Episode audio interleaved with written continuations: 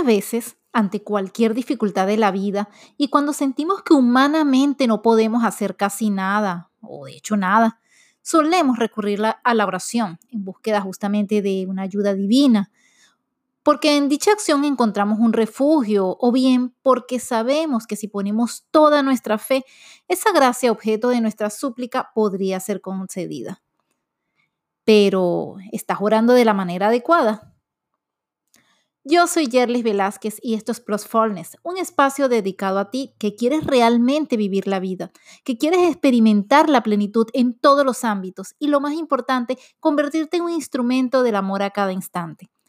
Permíteme acompañarte en este proceso y poner a tu disposición muchas herramientas que te serán de utilidad, porque vivir a plenitud sí es posible.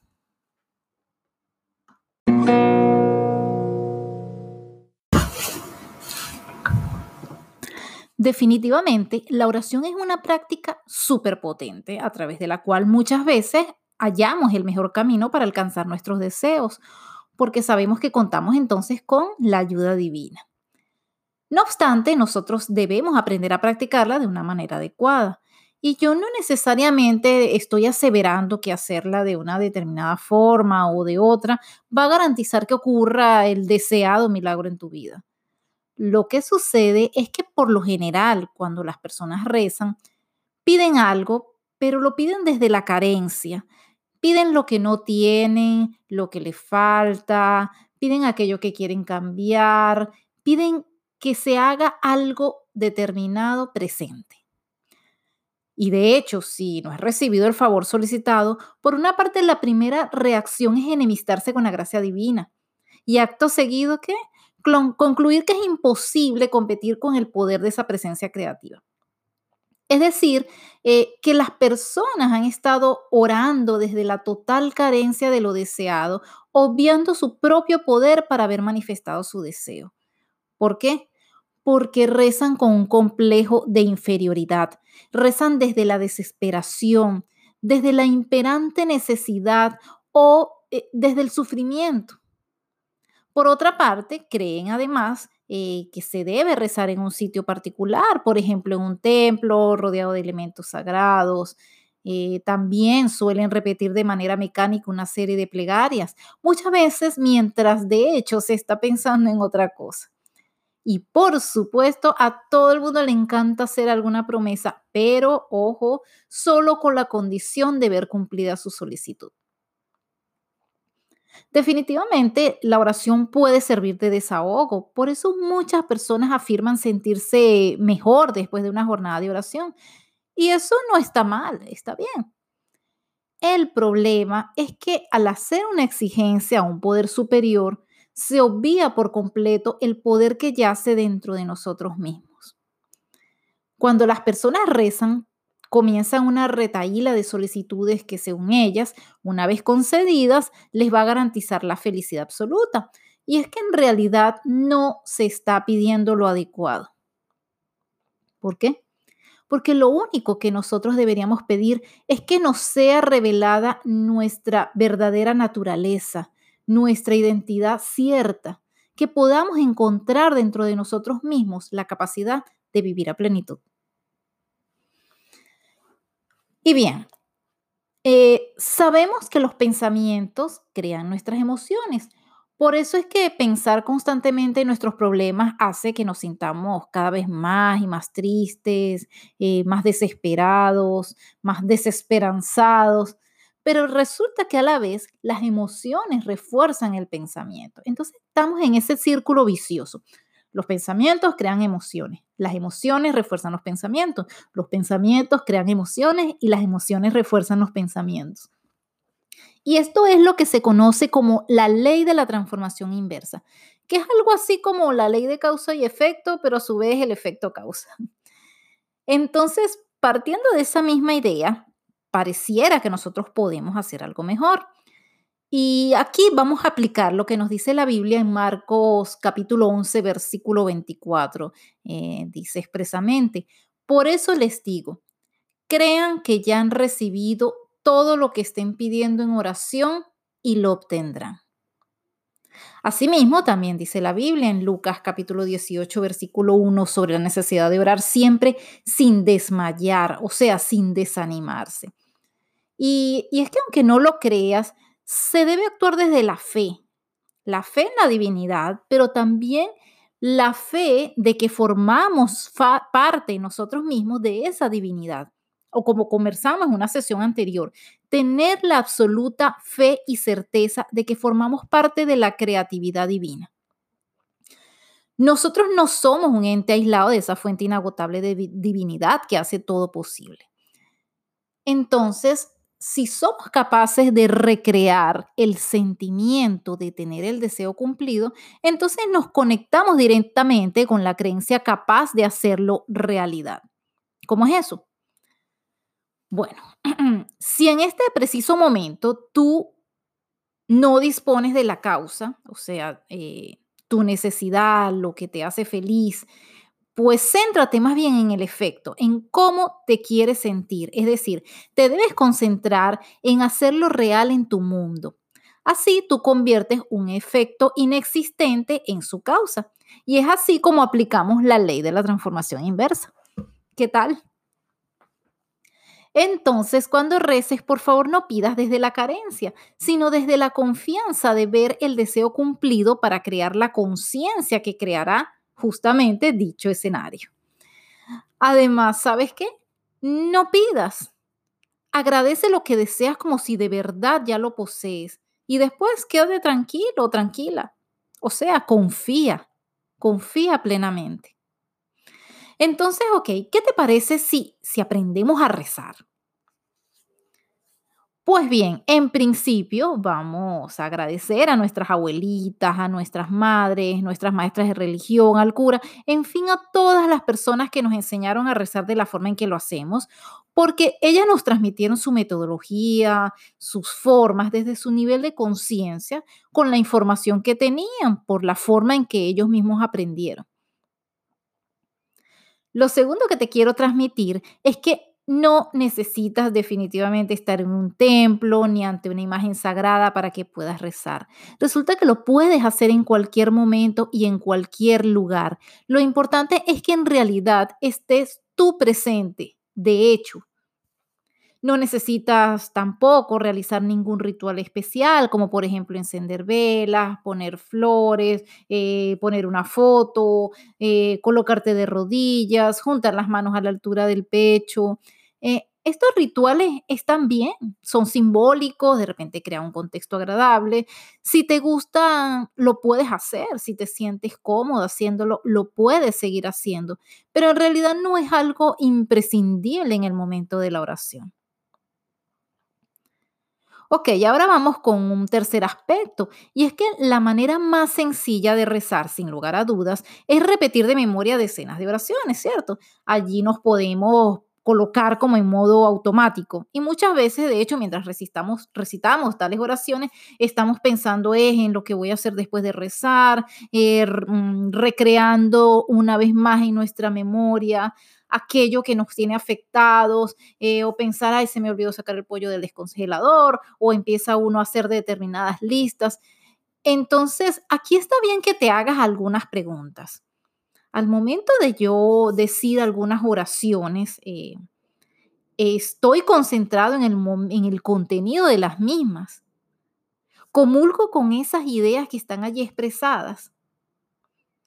Me genera paz eh, rezar y prestar atención a cada una de las palabras de las oraciones y de hecho hasta podrías sentir alguna conexión una identificación con tu situación actual y con las palabras allí descritas. Pues si te da paz, si tú sientes que cada palabra de la oración que estás pronunciando te está dando una respuesta, pues adelante. De lo contrario, tienes dos opciones. O bien comenzar a decir tus oraciones con atención al momento presente, entenderlas, o buscar una forma alternativa de rezar, como podemos ver más adelante. Eh, pero ya que estamos hablando de oraciones, una parte del Padre Nuestro que me encanta destacar es cuando decimos, hágase tu voluntad así en la tierra como en el cielo.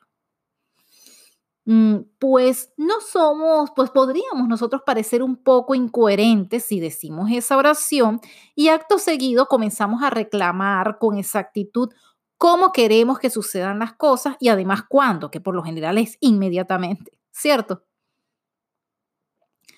Eh, bien, vamos al cuarto aspecto a tener en cuenta, y es que una vez que has tomado la decisión de decir oraciones de manera consciente o prescindir de ellas porque reconoces que no lo estás haciendo bien, pues es necesario que entregues tus preocupaciones y te hagas a un lado, tal como lo escuchas. Probablemente no sepas en realidad qué es lo mejor para ti en ese momento. Eh, para ello debes confiar entonces en que se haga la voluntad de Dios y no la tuya. Como quinto punto, eh, quiero rescatar lo que estaba conversando hace apenas unos minutos con relación a la ley de la transformación inversa. ¿Recuerdas? Ok, entonces, a partir de este momento, cuando tú sientas la necesidad de rezar, percibe dentro de tu ser lo que sentirías si tuvieses la gracia que estás solicitando y vive así, ya no desde la tristeza, ya no desde la se- desesperación, ahora desde la confianza, desde la satisfacción y especialmente desde el amor. Esto es como anticipar la sensación del resultado esperado. Aquí es muy importante diferenciar el, uso de la imaginación, que muchos te dicen, no, atrae solo aquello en lo que piensas, con lo que yo estoy describiendo como la ley de la transformación inversa. Fíjate, cuando tú imaginas que recibes tu favor, solo de repente ves imágenes. Pero si tú vives el momento con todas las emociones, experimentando todas las sensaciones que estarían presentes si tu milagro se materializara, eh, si en verdad actúas como si ya es un hecho aquello que has solicitado, pues esa es la verdadera ley de la transformación inversa. Y ya no le quedará de otra que de ocurrir, ¿cierto? Además, la verdadera oración agradece lo que ya se ha dado aunque no se haya recibido. Suena un poco extraño, ¿cierto? Cuando reces, cuando ores, siente agradecimiento por haber recibido tu petición, aunque tus sentidos no puedan constatar su presencia eh, en realidad. Si cuando rezas, crees, crees que ya lo has recibido, lo tendrás. Piensa que lo has recibido con absoluta certeza. No lo dudes ni por un solo instante, no dudes ni por un solo instante que de verdad lo tendrás. Cuando lo hagas de esa manera, tú sentirás que definitivamente no hay nada que pedir, todo lo que tienes que hacer es entregarte por completo para obtener lo que en realidad necesitas, que no necesariamente es lo que tú deseas. Verás así que vas a ser testigo de, de las cosas que llegas a manifestar cuando las consideras un hecho cierto y entregas todas tus necesidades al Espíritu que las pondrá de manifiesto. La sexta idea que yo quiero traer está orientada al agradecimiento. Como se supone que ya tú estás viviendo como si tu deseo ya se ha hecho realidad, no estarías realizando súplica alguna, ¿cierto?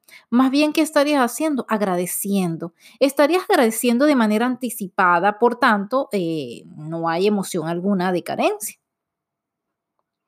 Como séptimo punto, quiero comentarte que, por ejemplo, en el Tíbet las oraciones no se fundamentan en las palabras, sino en los sentimientos. Y es que inteligentemente consideran que el espíritu entiende lo que nosotros sentimos, no necesariamente lo que decimos, no necesariamente lo que podemos expresar con palabras. El espíritu no habla con las palabras, que además son limitadas. Em, desde tu interior y sin palabra alguna, tú eres capaz de comunicar lo que sientes, que es lo único que se necesita saber para darte aquello que en realidad necesitas. Así que si no encuentras las palabras precisas en un momento de oración, solamente siéntate en silencio, en contemplación de tu propio ser por un momento. Deja que sea tu espíritu el que se exprese.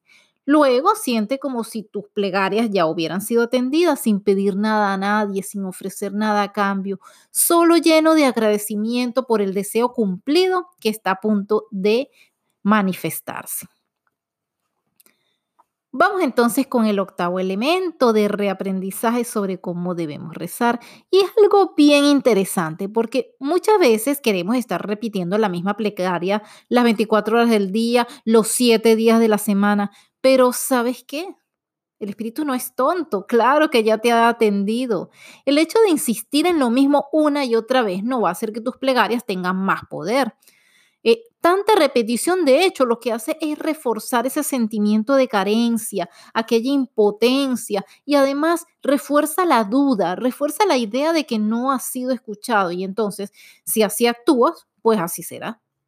Entonces, por favor, sustituye esa duda por la certeza de que eres la fuente de todos tus deseos y por lo tanto de su cumplimiento.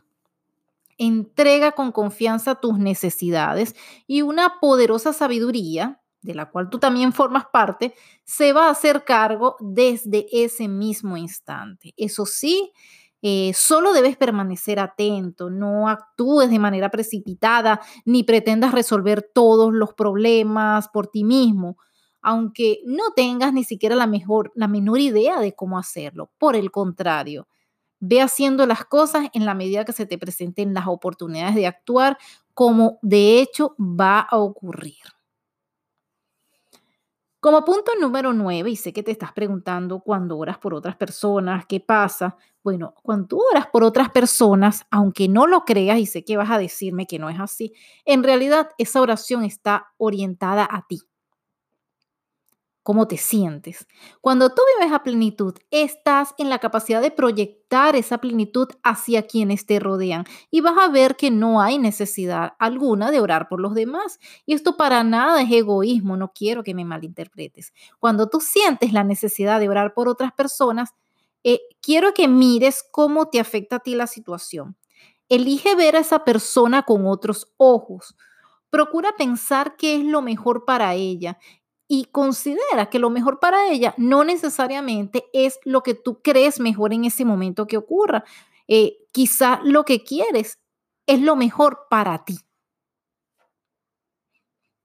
A la final, la práctica de la oración, de repente verás que no te dará un, empleo mejor remunerado, no te va a dar un carro más grande, no te va a dar unos hijos que jamás enferman, eh, en realidad la oración es tu vínculo con tu yo superior, con la divinidad que hay dentro de ti.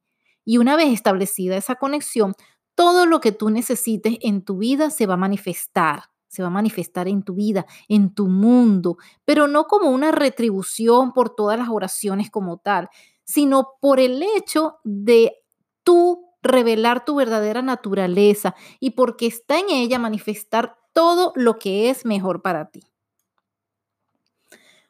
Cuando llega el momento en que sientes que no necesitas pedir nada para obtenerlo todo, pues ese va a ser el momento mágico en que tú vas a entender el verdadero poder que tiene la oración. Y bien, esto ha sido todo por hoy. Yo espero de todo corazón que esta sesión te haya traído un poco de paz, un poco de confianza, eh, menos confusión y sobre todo un poquito más de la información que necesitas para experimentar una vida tal como la deseas, porque vivir a plenitud sí es posible.